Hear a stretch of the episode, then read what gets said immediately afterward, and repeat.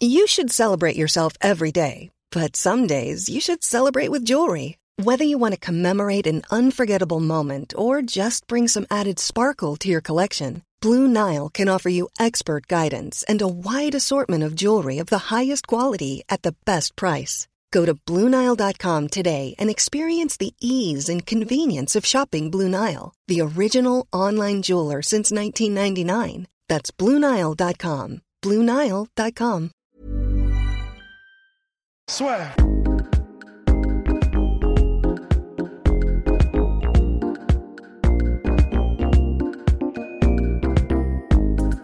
Bonjour à toutes et à tous, bienvenue dans le podcast. Ce soir, on vient à l'intérieur de Dakar, à Paris, et on va parler de l'UFC 245 avec Rusty Business. UFC 245, c'était Kamaru Usman contre Colby Covington.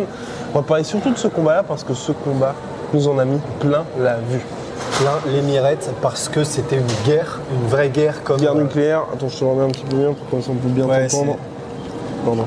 Vas-y, une guerre thermonucléaire. Une guerre thermonucléaire parce qu'en gros, ça nous rappelle les plus belles heures, les plus belles heures de Robbie Lawler versus McDonald's. Ça nous rappelle vraiment des gars qui viennent, qui ont un, un- un skill set qui est énorme. Parce que, ok, ça n'a pas été au sol. Ils ont même pas essayé de lutter en fait.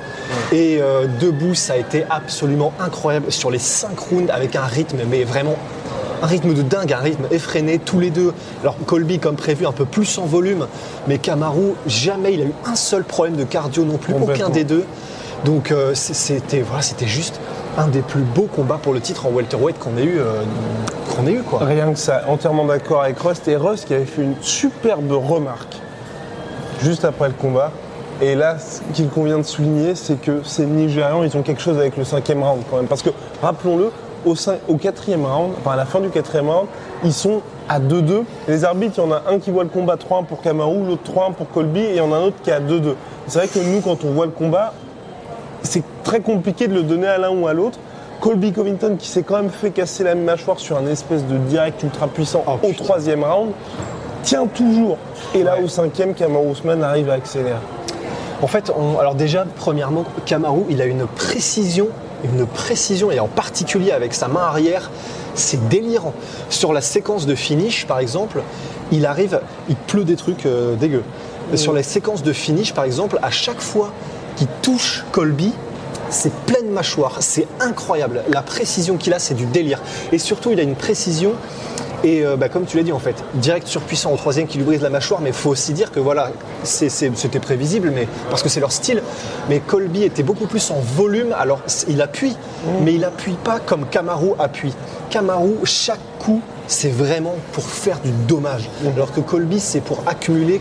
Kamaru, c'est dans l'esprit, c'est vraiment à chaque coup, je vais vraiment te montrer que tu vas abandonner. C'est- ah, vraiment complètement impressionnant.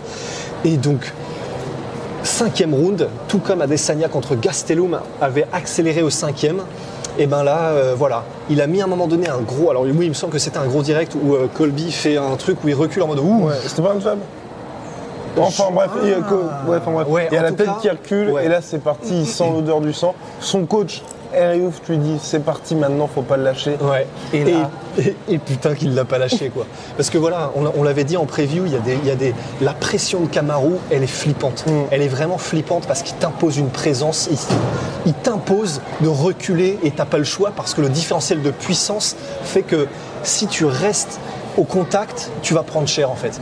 Donc c'est là où pour une des premières fois, peut-être même la première fois, si je me souviens bien du combat où Colby a vraiment clairement reculé. Et euh, bah, le problème, c'est que voilà, maintenant, c'était qu'une question de temps. On peut discuter le TKO, je- et je suis d'accord que le TKO était discutable. Peut-être un petit peu tôt, sachant que Colby se défendait intelligemment. Exactement. Mais il était dans tous les cas voilà. deux knockdowns de suite, et puis là ça, ça n'allait pas aller en mieux pour Mais c'est ça en fait. Le truc, c'est que Kamaru avait enclenché vraiment la marche avant du tracteur. Et que un knockdown, deux knockdowns, on sentait que Il aurait la pu pression. survivre la fin du round façon Kelvin Gastelum. Voilà, alors on- peut-être que oui, effectivement, on lui a empêché de sortir sur son bouclier.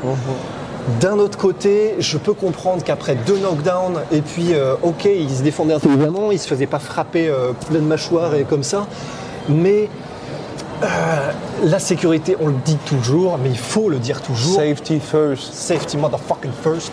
Et la sécurité du combattant prime. Et c'est pour ça que bah, je pense qu'il y a eu un choix qui a été fait qui était raisonnable Mhm. de la part de Marc Goddard, le- l'arbitre, et qui a, qui a arrêté un petit peu avant que peut-être qu'il ne prenne encore plus cher au niveau de la mâchoire. Euh, parce qu'il y avait déjà une destruction mandibulaire, mais euh, ça peut encore s'aggraver. hein. Enfin, de toute façon, ça peut toujours être pire. Donc, euh, voilà, Kamaru, Kamaru royal, impérial euh, sur le cinquième round. King Kamaru.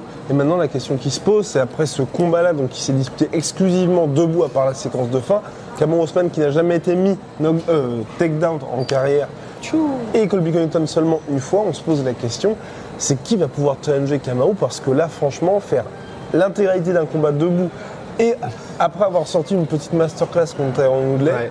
on se pose la question, là, franchement, ça, il a l'air pas imbattable bien évidemment, mais là, on se dit, il est parti pour un très gros run. Ouais. Bah, la, la- la réponse finalement, c'est la plus évidente, c'est Masvidal pour l'instant, parce qu'il a Tu montré. penses? Moi j'ai peur. J'ai peur que là Camon revienne à bah, je vais utiliser ma lutte. Et. Et alors après, euh, voilà, euh, Roré, c'est pas non plus n'importe qui en lutte. Il a un gros gros background. Est-ce que c'est Kamaru Euh, Bah non, évidemment. Ouais, évidemment. Mais, euh, mais voilà, le truc, c'est que bah, il y a Fernand Lopez et Cyril Gann qui sont en train de passer. Exactement. Mais, Shout out. mais voilà, il a un gros background dans lutte de toute façon, parce que ATT oblige. Et il s'est entraîné avec Colby de toute façon. Il connaît Colby, donc il, il connaît les gros lutteurs de calibre Division 1. Donc de toute façon, il pourrait probablement résister. Maintenant, maintenant, euh, maintenant euh, et puis debout, je pense que surtout, il peut vraiment, vraiment surprendre. Complètement. Parce que le truc, c'est que ce qu'a montré Masvidal, alors c'était pas contre le même type d'adversaire, c'est clair.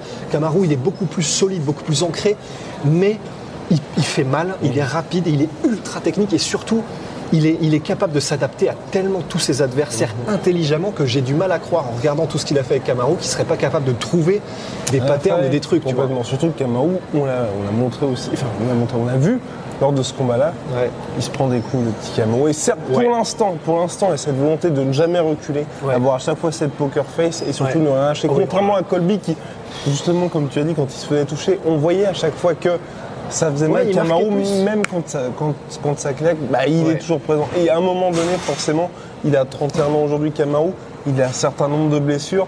On ne peut pas continuer éternellement comme ça.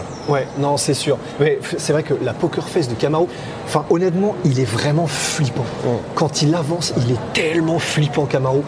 Et, euh, et ouais, du- je, je, je, je sais même plus quelle était la dernière partie de ta remarque, tellement là j'étais en train de le visualiser avancer avec son regard de, de, de tueur. Ah, il est terrifiant. Donc euh, ouais, je, je sais plus où est-ce que tu allais ensuite, mais Masvidal. Euh, et puis sinon, Sinon, à c'est un petit peu compliqué. Léon Edwards, ça pourrait être intéressant Alors Léon Edwards, Léon Edwards et euh, moi j'aimerais bien voir Wonderboy aussi. Je pense qu'il peut proposer un truc intéressant. Ou pourquoi? Bah non, je, je suis d'accord avec toi, mais Wonderboy, j'aurais bien aimé, on va dire, il, il y a Très- deux ans, ouais, Wonderboy, où qu'il ouais, est un ouais. petit peu... Là, il a sorti ses, un très beau combat contre Vincent Luque, mais j'ai envie de le voir. Ouais. J'ai envie de le voir encore un petit peu. Tu vois, je sais pas, il peut faire une trilogie contre Aaron Woodley, ou même un combat contre Léon Edwards. En tout cas, un, un combat qui Ce confirme serait pas ce mal combat renouveau. contre Léon Edwards. Exactement. Et le vainqueur prend Kamaru. Il faut, de toute façon, il faut que pour Léon Edwards qu'il y ait quelque chose pour lui, Ouais. parce que c'est vrai que c'est pas le plus grand nom de la catégorie, mais sportivement, il mérite. Ouais. Oui. Et oui, oui. voilà. Donc en tout cas, bravo Kamaru Usman, tu nous as bluffé. Ouais, vraiment. Impressionnant. Impressionnant de Ouais, ouais. maîtrise, de puissance.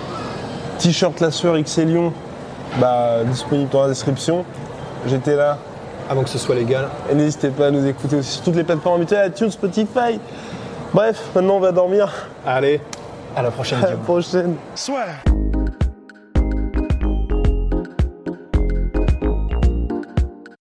Et voilà, c'est la fin de votre épisode du podcast La Sœur. Si ça vous a plu, n'hésitez pas à nous mettre les 5 étoiles sur Apple Podcast ou sur Spotify. Vous pouvez aussi nous laisser un petit commentaire, ça nous aidera beaucoup. Et si vous voulez aller plus loin avec nous, vous tapez La Sueur sur toutes les plateformes ou sur les réseaux sociaux, vous nous trouverez. Et là, vous nous écoutez très certainement en audio. On est aussi en vidéo sur YouTube, mais également sur Snapchat. Là encore, vous tapez La et on sera là. Merci de votre fidélité et à très vite pour de nouvelles aventures.